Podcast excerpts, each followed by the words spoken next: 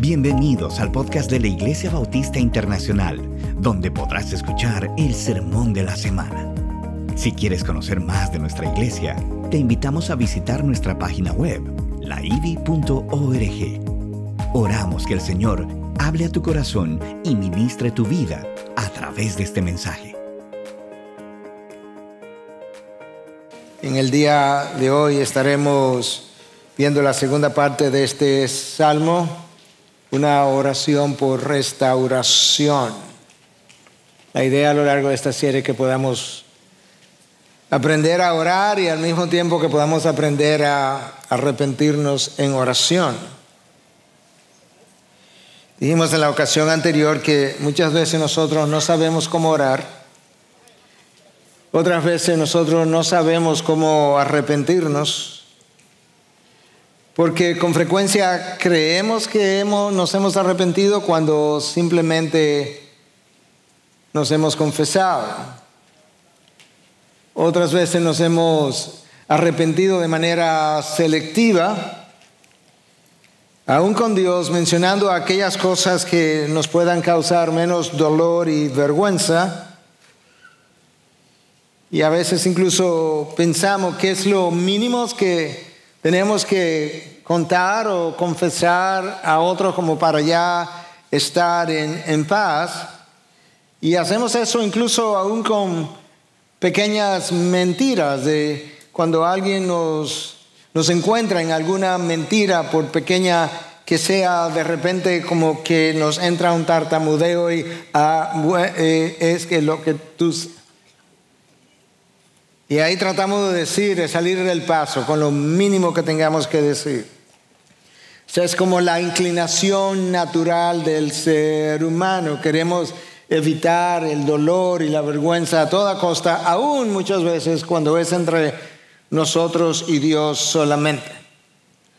Pero cuando actuamos de esa manera no estamos actuando conforme al espíritu de un verdadero arrepentimiento. En el Salmo 51 que estamos viendo, no encuentras nada de esas cosas que yo acabo de mencionar. Es una oración transparente, es una oración honesta, íntegra, de parte de un pecador que sabe que ha no solamente transgredido una ley, pero ha pecado contra el carácter del Dios creador. Como hemos mencionado otras veces, pero no siempre, ¿verdad? Pues todo el mundo ha escuchado la enseñanza en los lenguajes en que la Biblia se escribió, mayormente dos, hebreo y griego. En el hebreo la palabra para arrepentimiento, eh, hay dos palabras principales. Una tiene que ver con la experiencia de dolor. Te duele el que hayas sido capaz de hacer algo. Y, la otra es la experiencia de devolverme en vía contraria, devolverme en U, de manera que ya no sigo transitando por donde venía. En el griego, en el que se escribió el Nuevo Testamento, la palabra principal es metanoia, que implica un cambio de mente. Y tú puedes encontrar esos tres elementos en este Salmo 51. David expresa lo profundo de su dolor. David de diferentes maneras muestra que él se está dirigiendo ahora en vía contraria y David ha experimentado un cambio de mente que está claramente expresado en palabras tanto en este Salmo 51 como en el 32, que fue escrito en la misma ocasión, o a raíz de la misma ocasión. David había cometido adulterio con Betsabé y le había quitado la vida a su esposo Urias. Él era culpable de dos delitos que llevaban a la pena de muerte, de acuerdo a la, a la ley de Moisés. De manera que si él hubiese sido llevado a juicio, David merecía morir dos veces y eso fuera posible. A pesar de la gravedad de su pecado, dijimos la vez anterior, David permaneció por casi un año en una indolencia espiritual, para usar las palabras de, de Juan Calvino, quien agregaba que es casi como impensable imaginar que alguien que había alcanzado la estatura de David pudo haber caído tan bajo como él lo hizo. David no se había percatado ni cuán bajo había caído, ni se había percatado de cuán alejado estaba de ese Dios. Hasta que Dios le envía, Dios va atrás, le envía al profeta Natán y Natán lo confronta y ese día, en ese momento, David oyó dos noticias, una mala noticia y una buena noticia, como Dios usualmente hace las cosas. La mala noticia es que el, el bebé, la criatura que había sido engendrada en el vientre de Betsabé moriría como fruto de su pecado y la buena noticia es que su pecado había sido perdonado. El dolor que David expresa en el Salmo 51 es un dolor que llevó de manera ah, personal, un dolor interno durante todo el tiempo que él permaneció en silencio y del cual él habla otra vez, y lo vimos la semana anterior o la vez anterior en los versículos 3 y 4 del versículo 32. David había descubierto, después de la visita de Natán, que la falta de arrepentimiento nos esclaviza, nos deprime, nos ah, debilita, ah, nos hace sentir cargados o pesados y nos enferma. Ese, dolor que aparece aquí en palabras fue la primera aflicción que David experimentó, ¿verdad? Cuando finalmente se encuentra cara a cara con su pecado, pero a, a lo largo del tiempo David vivió otras aflicciones anunciadas incluso por el profeta Natán con palabras distintas, pero David debió haber experimentado extremo dolor al saber que su hijo Amnón había violado a su hija, su hermana, la hermana de Amnón, Tamar. Más dolor cuando Absalón, su hijo, mató a su hermano Amnón por la violación cometida. Más dolor al enterarse que Absalón, su hijo, había tenido intimidad con sus concubinas a la luz del sol, a los ojos delante de todo Israel en la terraza de su propia casa, más dolor cuando se enteró que Absalón estaba detrás de él persiguiéndolo para quitarle la vida y quedarse con el trono, más dolor cuando se enteró que los soldados de David habían, habían quitado la vida a Absalón tratando de proteger al rey. Y cuando él escuchó esta noticia, estas fueron sus palabras, hijo mío, Absalón, hijo mío, hijo mío, Absalón. ¿Quién me diera haber muerto yo en tu lugar? Absalón, hijo mío, hijo mío. David había quedado desbastado o devastado físicamente, emocionalmente, espiritualmente. Y esa es la razón por la que al leer el Salmo 51 nos damos cuenta que la primera parte es una oración de arrepentimiento y la segunda parte es una oración de restauración, puesta las dos en una sola pieza. David comienza apelando a la misericordia de Dios, comienza pidiéndole a Dios o diciéndole a Dios, ten piedad de mí conforme a, tus, tu misericordia. Y continúa pidiéndole a Dios que, que limpie de, de su pecado y habla de su maldad y habla de sus transgresiones. David usa las tres expresiones para, para darnos a entender, yo sé lo que he hecho. Contra ti solamente yo he pecado, nadie más, yo soy culpable, yo lo reconozco. Y él comienza a pedir por limpieza. Llegamos ahí hasta el versículo 6 y en el día de hoy vamos a estar leyendo del versículo 7 en adelante hasta el final, donde él hace una conexión con esta limpieza que está pidiendo para inmediatamente después pedirle a Dios por su restauración. Y esto es lo que el texto dice a partir del versículo 7 en el Salmo 51. Purifícame con hisopo y seré limpio. Lávame y seré más blanco que la nieve Hazme oír gozo y alegría. Haz que se regocijen los huesos que has quebrantado. Esconde tu rostro de mis pecados y borra todas mis iniquidades. Crea en mí, oh Dios, un corazón limpio y renueva un espíritu recto dentro de mí. No me eches de tu presencia y no quitas de mí tu Santo Espíritu. Restitúyeme el gozo de tu salvación y sosténme con un espíritu de poder. Entonces, entonces enseñaré a los transgresores tus caminos y los pecadores se convertirán a ti. Líbrame de delitos de sangre, oh Dios, Dios de mi salvación. Entonces mi lengua cantará con gozo tu justicia. Abra mis labios, oh Señor, para que mi boca anuncie tu alabanza.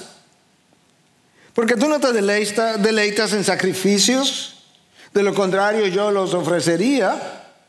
¿No te agrada el holocausto? Los sacrificios de Dios son el espíritu contrito, al corazón contrito y humillado. Oh Dios, no despreciarás. Haz bien con tu benevolencia, acción. Edifica los muros de Jerusalén. Entonces te agradarán los sacrificios de justicia. El holocausto y el sacrificio perfecto. Entonces se ofrecerán novillos sobre tu altar. Lo que nosotros acabamos de, escuchar está escrito en un lenguaje poético y por tanto los poetas, por así decirlo, se toman licencias literarias y no componen exactamente en un orden que podamos seguir uno, dos, tres, cuatro. Y por esa razón vamos a estar abordando los versículos, lo vamos a agrupar temáticamente de acuerdo a lo que tenemos delante de nosotros. Los versículos 7, 9 y 14, David pide por limpieza espiritual de su vida. 7, 9 y 14. En los versículos 8, 10, 11, 12 y 15, David pide por una restauración espiritual.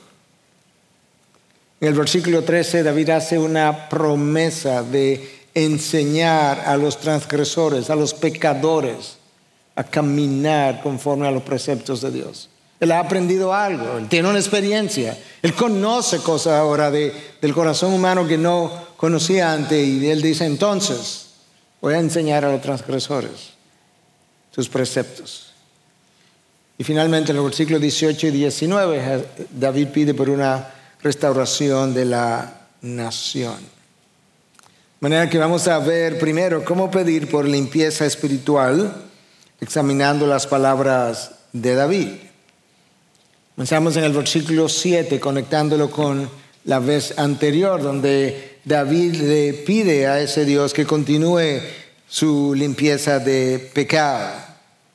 David se había sentido, después de la confrontación de Natán, se había sentido sucio, avergonzado, cargado, entristecido, arruinado. Se había sentido indigno y hasta cierto punto quizás con cierto sentido de autodesprecio. Y, no fue para, para menos. Había cometido adulterio, había matado al esposo. David, sin embargo, no perdió la esperanza de que en Dios él podía encontrar perdón y podía encontrar paz y podía encontrar redención y restauración de su relación con Él. De manera que en el Salmo tú puedes encontrar ambas cosas, el dolor, la necesidad de limpieza, pero al mismo tiempo la esperanza de que Dios va a hacer, puede y va a hacer algo nuevo con Él. David sabía que nadie podía ayudarlo para, para lo que tenía que ocurrir en Él, nadie que, fuera, que no fuera Dios podía hacer algo por Él.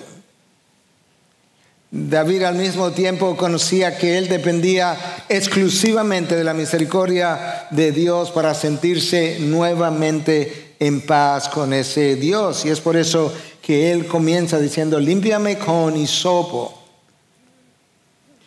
El hisopo era un, un árbol que crecía como entre las rocas. Las ramas de ese árbol eran usadas por los sacerdotes en el Antiguo Testamento, en el templo para proclamar o declarar a alguien como limpio, como era el caso de los leprosos, alguien que había sanado de lepra después de haber sido inspeccionado. Ah, habían un par de avecillas que el leproso o el leproso ya sanado traía, una de ellas um, era matada, sacrificada y entonces con ese hisopo se mojaba en la sangre de esa vecilla y el leproso sanado era entonces rociado siete veces, con lo cual el sacerdote lo declaraba como limpio. Y luego él iba y se lavaba con agua y quedaba ahora completamente limpio. David dice, límpiame con hisopo. David sabe que el sacerdote no es quien lo limpiaba, el sacerdote estaba declarándolo limpio, pero la limpieza ya había ocurrido en el caso del leproso. De esa misma manera, David sabe, solamente tú puedes limpiarme de mi pecado. Quizás David tiene esa imagen en su mente. David quizás vio en alguna ocasión a algún sacerdote hacer esto o, hacerlo con alguien que había tocado un cadáver, había sido declarado inmundo y luego había que volverlo a declarar purificado y era el mismo procedimiento. David quizás tenía esa imagen en su mente cuando ora de esta forma. Cuando David dice, lávame, él está usando una imagen metafóricamente hablando, pero quizás él está pensando, yo estoy sucio, el pecado me ha ensuciado, yo me he ensuciado con mi propio pecado, de manera que lo que yo necesito es que me, que me laven. La palabra del profeta Isaías también pueden ser recordadas aquí cuando Dios dice a través de Isaías en 1.18, aunque tu pecado sea rojo como el carmesí, yo te haré limpio o blanco como la nieve. Y David continúa hablando de una manera que nos da a nosotros entender que lo que necesita ocurrir en él es un cambio radical. Y esa es la razón por la que él usa en el versículo 9 y dice, esconde tu rostro de mis pecados y borra todas mis iniquidades. Cuando, cuando David dice borra o, quita de tu rostro de mis pecados, no le está pidiendo a Dios que los olvide, él sabe que es una imposibilidad, pero quizás David se sentía como Martín Lutero se llegó a sentir, como que el rostro de Dios, la mirada de Dios siempre estaba sobre él mientras él estaba con este pecado en silencio y David quiere como no sentirse mirado de esa forma, como Martín Lutero que se confesaba dos y tres horas todos los días y todavía sentía como que el dedo de Dios estaba señalándolo continuamente. O quizás la idea en la mente del rey era conforme a las palabras del profeta Habacuc en 1.13 cuando dice, tus ojos son tan limpios que no pueden ver el mal. David está pidiendo que sus iniquidades pudieran ser borradas. Tú sabes que nosotros hoy estamos en la era de la computadora y es muy fácil borrar un texto. En la antigüedad no era tan fácil tomar un papiro y el papiro escaseaba y borrar el papiro. En ocasiones entonces había cierta forma de borrar lo que se había escrito sobre el papiro, pero quedaba como ciertas marcas todavía y entonces los escribas volteaban el papiro en la dirección opuesta para escribir en otra dirección, de tal forma que se pudiera leer mejor. Quizá David está pensando, si estas iniquidades que yo he cometido pudieran ser borradas de mi récord, que no, que ya no existan más que ya yo pueda sentir que Dios me quitó los ojos que estaban sobre mí. No es que ignore mi pecado, es que lo, es que lo borre.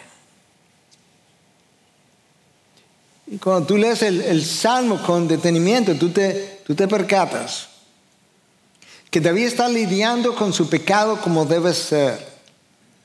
Él está lidiando íntegramente y completamente. Aquí no se está quedando nada afuera.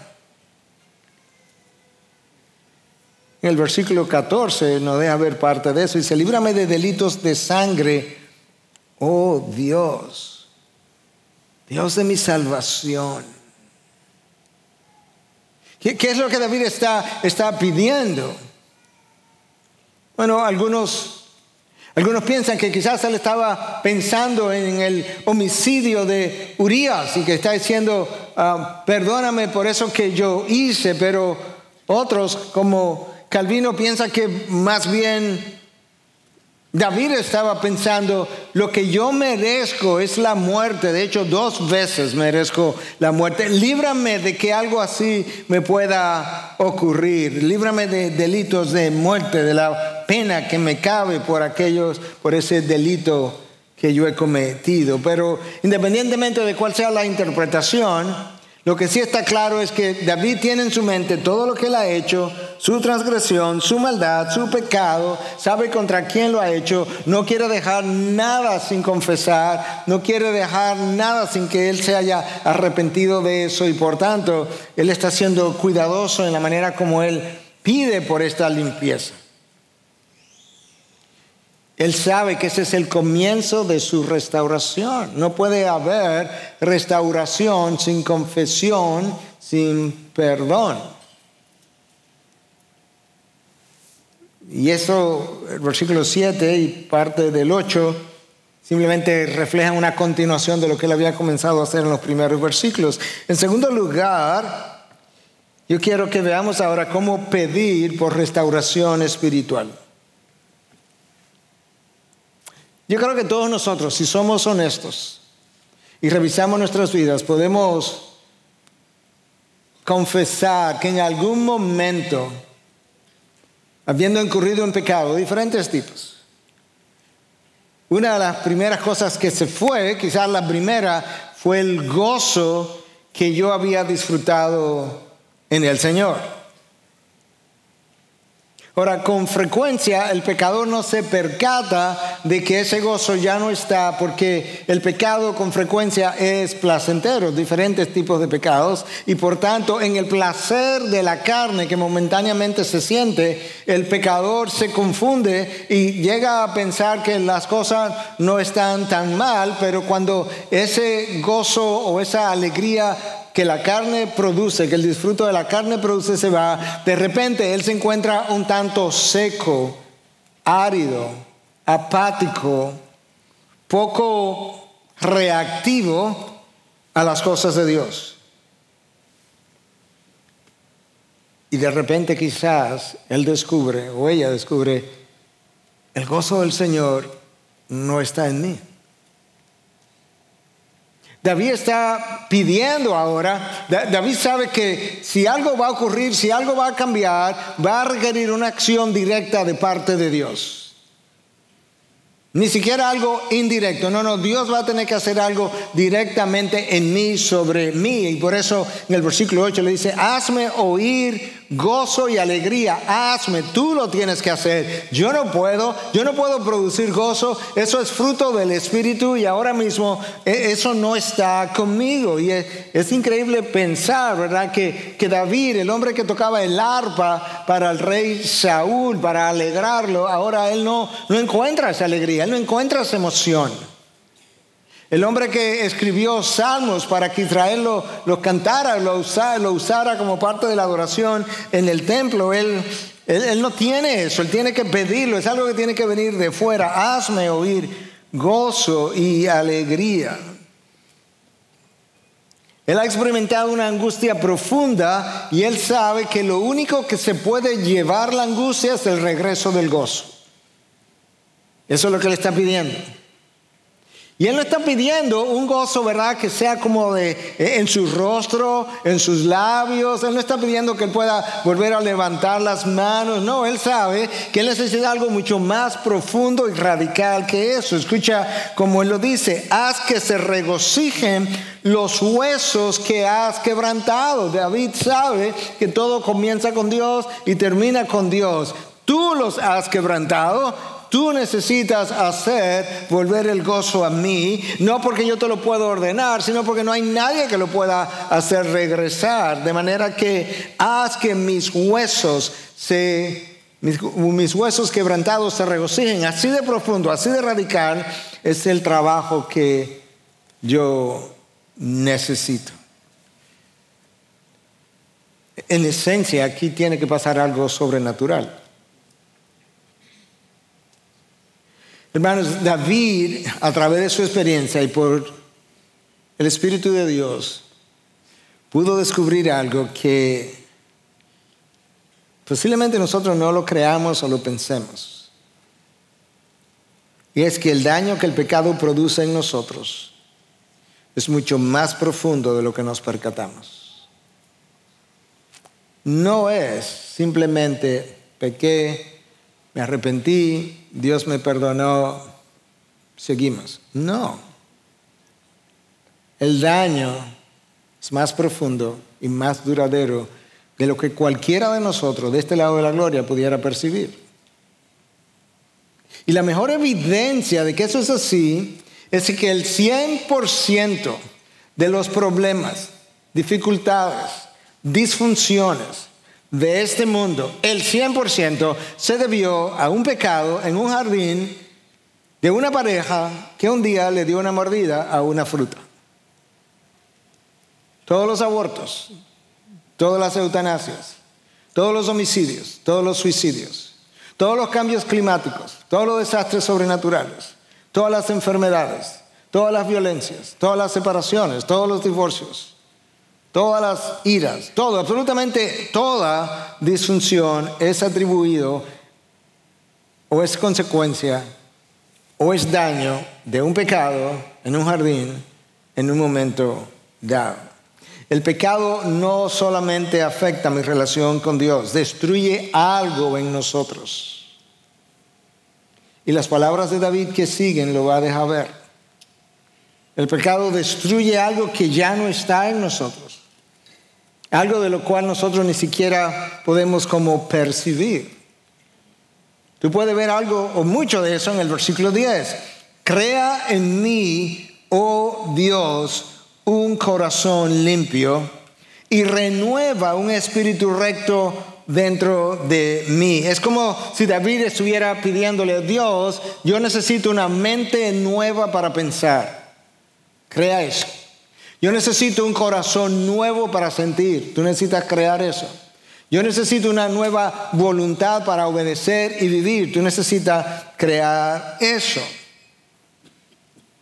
De hecho, la palabra traducida ahí como crea, en el original es la palabra bara.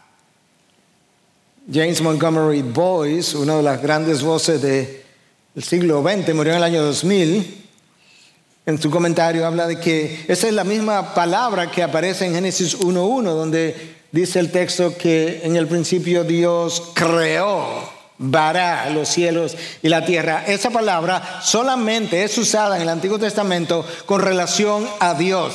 Nadie más, porque la implicación de Bará es que es algo que es creado de la nada, de cero. Si, si este púlpito es, es, creado por alguien, ese alguien tuvo instrumentos con que hacerlo, si tuvo madera o cualquier otro material para hacerlo, ah, eso no es la forma como vará, el, verbo vará ah, e, expresa o deja ver. No, no, es que no hay nada y por tanto de la nada algo salió. Ese es el verbo que David usa, de tal forma que David parece estarle diciendo a Dios, en mí no hay nada, yo reconozco que en mí no hay nada bueno, no hay nada que buscar, si aquí va a ocurrir algo, tú vas a tener que traerlo de afuera, ponerlo en mí, porque yo no lo tengo. Es como Pablo, en mi, en mi carne no hay nada bueno. No es que repare nada, no hay nada que reparar, es que cree algo nuevo. David está consciente de que el pecado daña más cosas en nosotros de la que nosotros nos podemos percatar. En esencia, David está diciendo, yo requiero un milagro. Un milagro. Y David entonces expresa cierto temor. Cierto temor que voy a explicar en un momento a la luz del Nuevo Testamento, pero déjame explicar el temor de David. Él le dice en el versículo 11, no me eches de tu presencia y no quites de mí tu Santo Espíritu. Dicho sea de paso, esta es la primera vez que el Espíritu de Dios tiene el nombre de Espíritu Santo Santo Espíritu en todo el, Nuevo, en todo el Antiguo Testamento. Y aparece otra vez en Isaías 62, versículo 10 y 11 en ningún otro lugar. Siempre se habla del Espíritu de Dios, el Espíritu de Dios. Pero en este caso se le da su nombre propio. David dice, no, no quites ese Santo Espíritu dentro de mí, no me eches de tu presencia. Quizás David está recordando, yo recuerdo que Sansón tenía el Espíritu de Dios. Y yo recuerdo cuando Sansón pecó y como el texto dice que el Espíritu de Dios se fue de él y Sansón ni cuenta se dio. O quizás David está recordando, él fue testigo de algo todavía más, más reciente, porque el Espíritu de Dios estaba sobre Saúl y en un momento dado, fruto del juicio de Dios, el texto dice que Dios quitó su espíritu de Saúl y vino un espíritu que lo atormentaba. Quizás, quizás David tiene fresco en su memoria ambas, ambas experiencias y está pensando, no me puedo imaginar que Dios quite su espíritu de mí. Ese sería el final de mi vida. Yo no quiero correr la misma suerte. Nosotros sabemos que en el Antiguo Testamento el Espíritu de Dios iba y venía sobre los profetas y sobre otras personas, sobre un Sansón, sobre un Saúl. A la luz del Nuevo Testamento y después de Pentecostés nosotros pensamos, junto con una gran cantidad de otros estudiosos, que el Espíritu de Dios vino de manera permanente, de tal forma que a la luz del Nuevo Testamento, no, no probablemente no creemos que sea apropiado pedirle a Dios que no quite su Santo Espíritu de nosotros, porque si verdaderamente está, no es algo que nosotros creemos que pudiera pasar a la luz del Nuevo Testamento. Pero, este es un pero grande, yo estoy convencido, entiendo por la palabra, Creo que lo he visto en mis años de pastoreo y aún de ovejas cuando no era pastor. Que es posible perder el favor de Dios de manera que los dones que Dios haya puesto en nosotros pierdan su efectividad. De forma que nosotros no sintamos el deseo de quererlos usar. O al usarlos, no, sintamos, no nos sintamos seguros de que Dios está endosando su uso.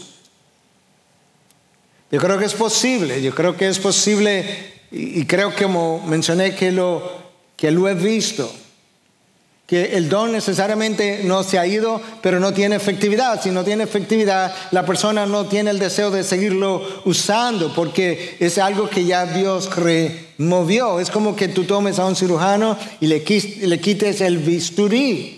Él, sigue, imagínate un extraordinario cirujano, él sigue teniendo, su, sigue teniendo su habilidad, pero él no tiene cómo hacerlo. Pero llega un momento en que si le devuelves el bisturí, ya él ni siquiera quiere volver a utilizarlo, porque él sabe la razón por la que el bisturí le fue removido y ahora ni siquiera tiene el deseo de usarlo. De manera que la luz del Nuevo Testamento,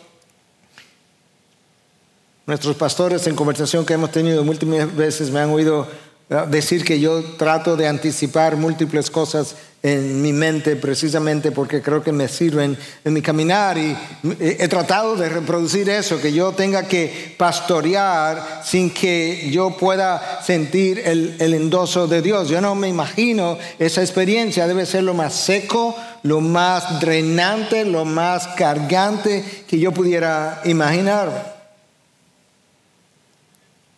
David sabe que si él va a recobrar la vitalidad espiritual en su vida, Dios tendrá que hacer algo milagroso. E, él tendrá que varar, crearlo de la nada. Como mencioné, ese es un verbo que solamente se usa con Dios en todo el Antiguo Testamento. E, en otras palabras, nadie vará nada, porque nadie crea nada de la nada excepto Dios. David dice en el versículo 12, restitúyeme el gozo de tu salvación y sosténme con un espíritu de poder. Restitúyeme el gozo. ¿Cuál, cuál gozo, David? El, de, tu salvación. Eh, hermanos, yo no, sé, decía más tempranamente, yo no sé si todo el mundo ha experimentado o sigue experimentando el gozo de su salvación. Pero se supone que la salvación de Dios debe ser productora de gozo. Y si yo no he experimentado el gozo de mi salvación, o yo no sé de dónde me sacaron y dónde me encontraron, o en qué condiciones me encontraron, o yo no sé lo que me han entregado. o ambas cosas. Pero la palabra habla más de una vez del gozo de mi salvación. El apóstol Pablo, cuando escribe a los Efesios, les dejó saber de dónde ellos venían. E inmediatamente después les dejó saber lo que habían recibido. En 2.11 les dice que antes ustedes los gentiles, nosotros estábamos separados de Cristo, mala noticia, excluidos de la ciudadanía de Israel, mala noticia, extraños a los pactos de las promesas, mala noticia, sin, sin tener esperanza, muy mala noticia, y sin Dios en el mundo, la peor noticia. Ahí tú estabas, ahí yo estaba. Y luego en el próximo versículo, él le dice, Pablo le dice a los efesios, pero ahora ustedes han sido acercados por la sangre de Cristo, han sido traídos a paz con Dios, están reconciliados con Él, la enemistad se acabó y ahora tenemos entrada al Padre. Buena noticia, buena noticia, buena noticia. A la luz de la palabra de Dios, eso debiera producir gozo en nosotros. David no lo tenía. Devuelve el gozo de tu salvación. David no se sentía cerca, no estaba en paz con Dios, no se sentía limpio, no podía sentir gozo, se sentía débil en todo el sentido de la palabra. Y por eso le dice, sosténme, sosténme con un espíritu de poder. Como yo estoy, yo no puedo reinar, yo no puedo liderar, yo no puedo cantar. De, de hecho, no hay nada que yo pueda seguir haciendo. Así de débil yo estoy. Yo necesito que tú me sostenga. Y si eso no ocurre, yo no podría hacer absolutamente nada más de aquí en adelante. Mira cómo David lo expresa en el versículo 14. Entonces, no antes.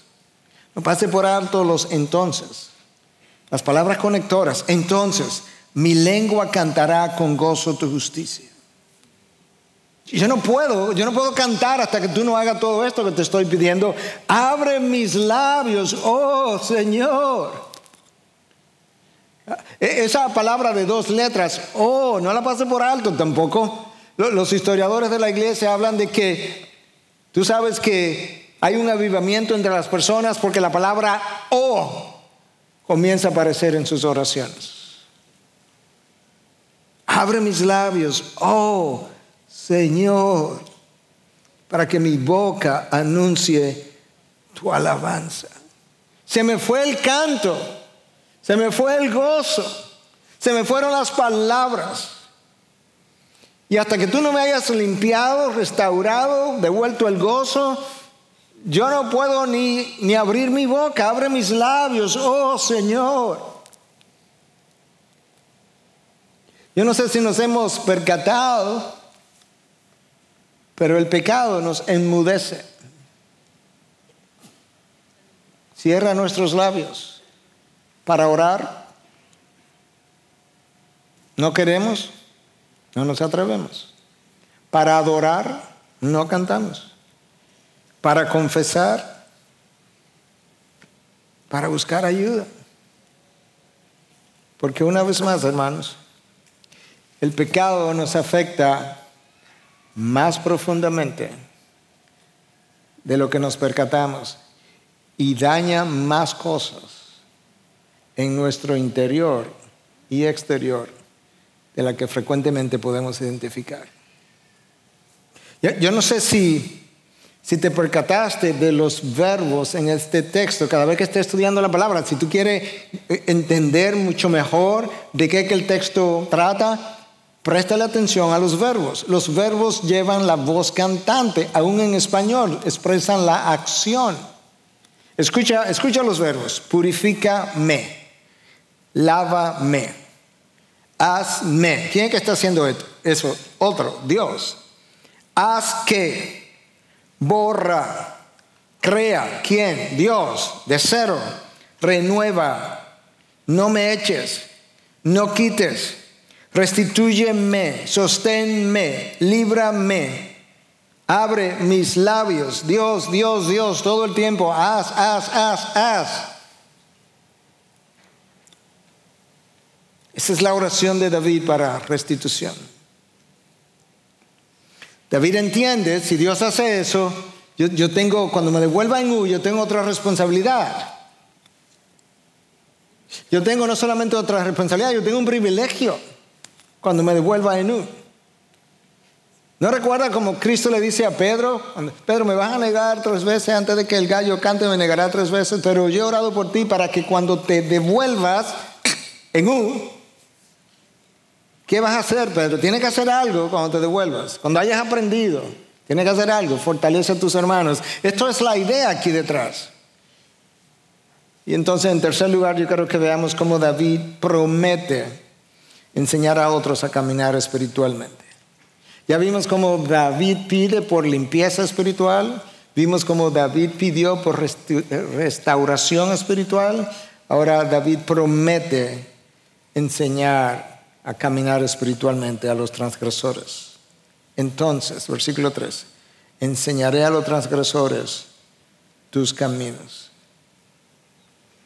Cada uno de nosotros debiera, debiera aprender, entender, quizás a partir de este, de este salmo, que ya lo sabíamos y no lo teníamos tan a flor de piel, pero cada uno de nosotros debiera entender que cuando nosotros aprendemos algo, ya sea de este libro o en nuestras vidas, o porque tropezamos, o porque nos caímos, y Dios nos levantó y nos sanó y nos restauró, que es nuestro privilegio ahora y nuestra responsabilidad enseñar a otros acerca de las cosas que nosotros hemos aprendido, para que otros puedan aprender nuestros errores y tropiezos y caídas.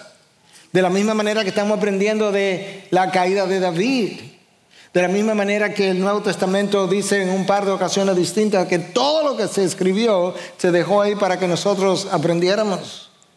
Tres mil años después estamos aprendiendo de cómo orar y cómo arrepentirnos con David, que otros puedan aprender el carácter bondadoso de Dios y de cómo un hombre puede llegar a conocer ese carácter bondadoso. Lo vimos la semana pasada. Ten piedad, oh Señor, de acuerdo a tu gran misericordia. David nos está dejando ver a nosotros cómo llegó a encontrar ah, perdón, restauración en el corazón bondadoso de ese Dios. Él expresa esa esperanza.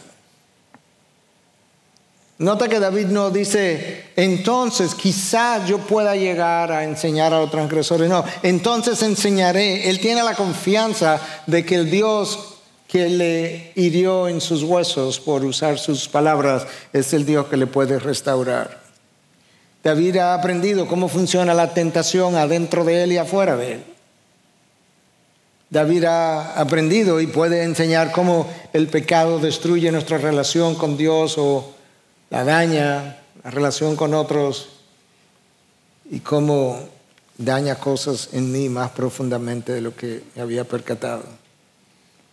David ha aprendido y está enseñando en este salmo cómo restaurar nuestra relación con Dios. No esperemos que Dios restaure nuestra relación con Él si no estamos dispuestos a enseñar lo que Él nos enseña en la restauración. David no, tiene, no tenía vergüenza a la hora de escribir esto, que por los próximos tres mil años y los que faltan para que Cristo venga, se siga hablando de su vida y de lo que hizo, si eso iba a contribuir a glorificar a su Dios. David ha aprendido otras cosas. Es dudoso que durante esos nueve meses, casi un año que David estuvo en silencio, es dudoso que él no haya estado en el templo ofreciendo sacrificio para su propio pecado.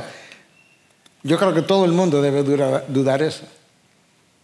Pero él sabía que seguía cargado. Seguía seco. Y yo creo que de ahí es que vienen estas palabras. Que él, que él va a enseñar también. Porque tú no te deleitas en sacrificio. De lo contrario, yo lo ofrecería. Si, hubiera otro sacrificio que ofrecer para que este peso se quite de mí, yo te lo ofrecería, pero tú no te deleitas en eso. Tú no te agrada del holocausto. ¿Cómo, ¿Cómo lo aprendiste, David? Yo creo que él fue y lo ofreció y siguió igual. Entonces, ¿qué es lo que has aprendido? Versículo 17, los sacrificios de Dios son el espíritu contrito, al corazón contrito y humillado. ¡Oh! Dios no despreciarás. No creo que cuando David hizo lo que hizo, ni tenía un corazón contrito ni un corazón humilde. Él aprendió que ninguno de esos sacrificios tiene ningún efecto sobre Dios, ni nuestra participación en cualquiera de las actividades de la iglesia, a menos que mi corazón esté bien con Él. Dejó ver que él se sintió igual. Pero él aprendió, y aquí está este, este salmo para dar testimonio, que si tienes un corazón contrito y humillado, como revelan estas palabras, que Dios te va a recibir, que Dios va a escucharte, que Dios va a limpiarte, que Dios va a restaurarte. De hecho, Dios ha revelado eso en más de una ocasión de forma diferente. En Isaías 57, 15 dice que Él habita con aquel que es contrito y humilde de espíritu. En Isaías 66, 2, Dios dice que Él mira al que es humilde y contrito de espíritu y que tiembla ante mi palabra. Tú, no encuentras aquí en este Salmo 51 ni palabras defensivas ni justificaciones, ni ningún, ni, palabra, ni ese autoservicio que David ejerció cuando se sirvió de la, de la debilidad de Urias, de la debilidad de Betsabé. Cuando él hizo autoservicio de la vulnerabilidad de de otros. Él, sabe que eso, que eso está muy lejos de lo que Dios busca. Y él dice en el versículo 13, yo voy a enseñarle a otros tus caminos. Todo esto que tú me has enseñado, todo esto que yo he aprendido, esto acerca del espíritu contrito y humillado y los sacrificios, de cuáles son los sacrificios que a ti te agradan, yo voy a enseñar eso. Finalmente, en cuarto y último lugar, David hace una oración por la restauración de la nación.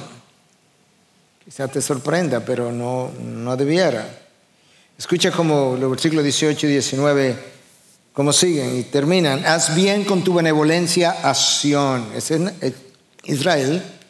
Edifica los muros de Jerusalén. Entonces te agradarán los sacrificios de justicia. Entonces, hasta que todo esto no ocurra, ni los sacrificios te van a agradar. El holocausto y el sacrificio perfecto.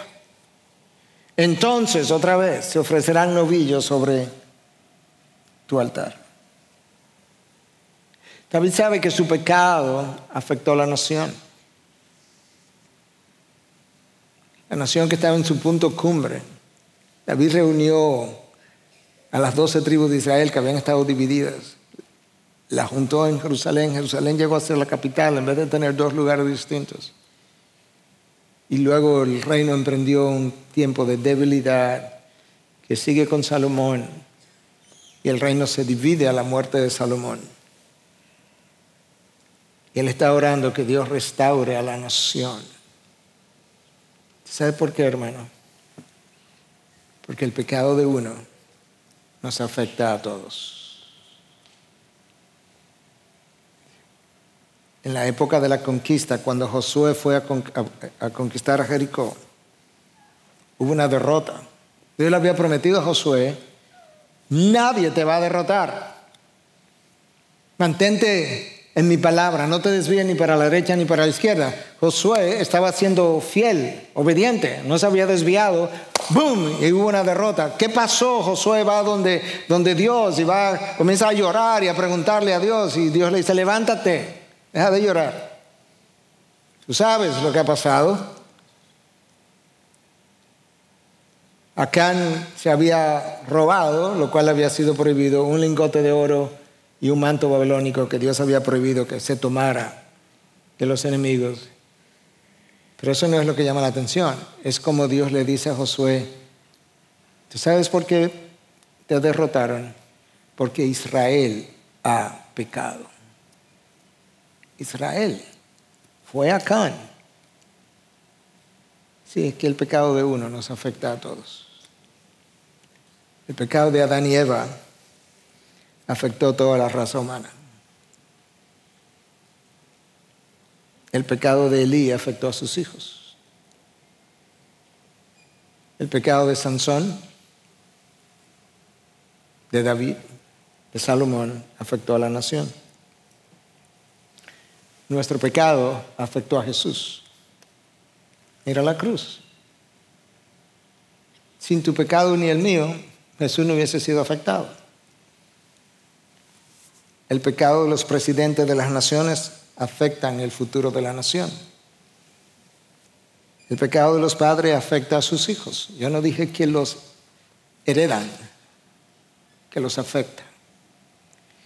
El pecado de los pastores afecta a las ovejas. Nunca ha sido de otra manera.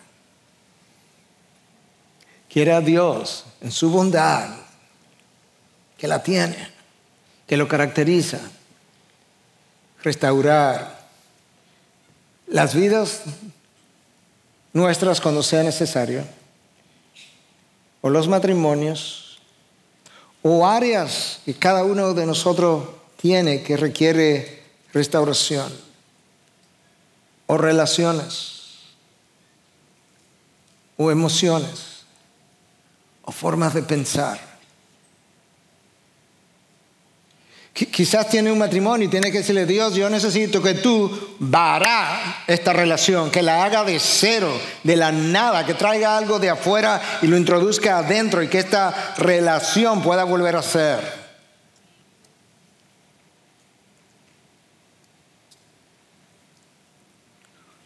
Quizás esta es la oración para uno de tus hijos. Al final del primer culto hice esa oración por dos casos diferentes. Una por una hija de 14 años y otra por un matrimonio que se había separado y esta semana se están volviendo a casar. Porque Dios obró en ellos.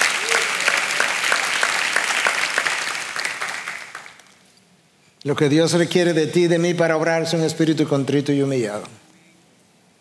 El resto Él lo tiene, que es compasión Dios, es, Dios tiene longanimidad, long suffering. Dios sufre por los suyos por un largo tiempo. Sufre tu pecado. Tiene espera, tiene larga paciencia. Pero sin el espíritu contrito y humillado no puede haber ni perdón ni restauración. Que Dios termine de sacrificar en el altar el orgullo nuestro. Y que mañana sea un día de una gran cantidad de personas y matrimonios y padres e hijos con un espíritu contrito y humillado, que Dios quiera entonces visitar y favorecer y hacer soplar su gracia sobre nuestras vidas. Padre, gracias. Gracias por ser quien eres y por ser quien eres para con los tuyos. Gracias que mi maldad, yo no sé la de otros, pero mi maldad ha sido lavada y ha sido perdonada. Gracias que esa maldad lavada fue y después me hiciste libre en ti. Gracias que tú estás dispuesto a escucharme todos los días para renovar mi fe renovar mi pasión, para crear deleite en mí por ti y por tus cosas. Oh Dios, en el nombre de Cristo yo te pido que verdaderamente tú un trabajo enorme, de manera personal, pero de manera corporativa en nuestra iglesia. En iglesias hermanas a nuestro alrededor y más allá de manera que se vuelvan a regocijar los huesos que han sido quebrantados el gozo pueda volver a donde haya partido. Que tus hijos puedan volver a cantar tus alabanzas. Que sus labios sean abiertos. Vuelva vida donde estaba reinando la muerte. para la gloria de nuestro Dios Trino, en quien hemos orado. Su Espíritu dice, o su, su pueblo dice, perdón, amén, amén, bendiciones.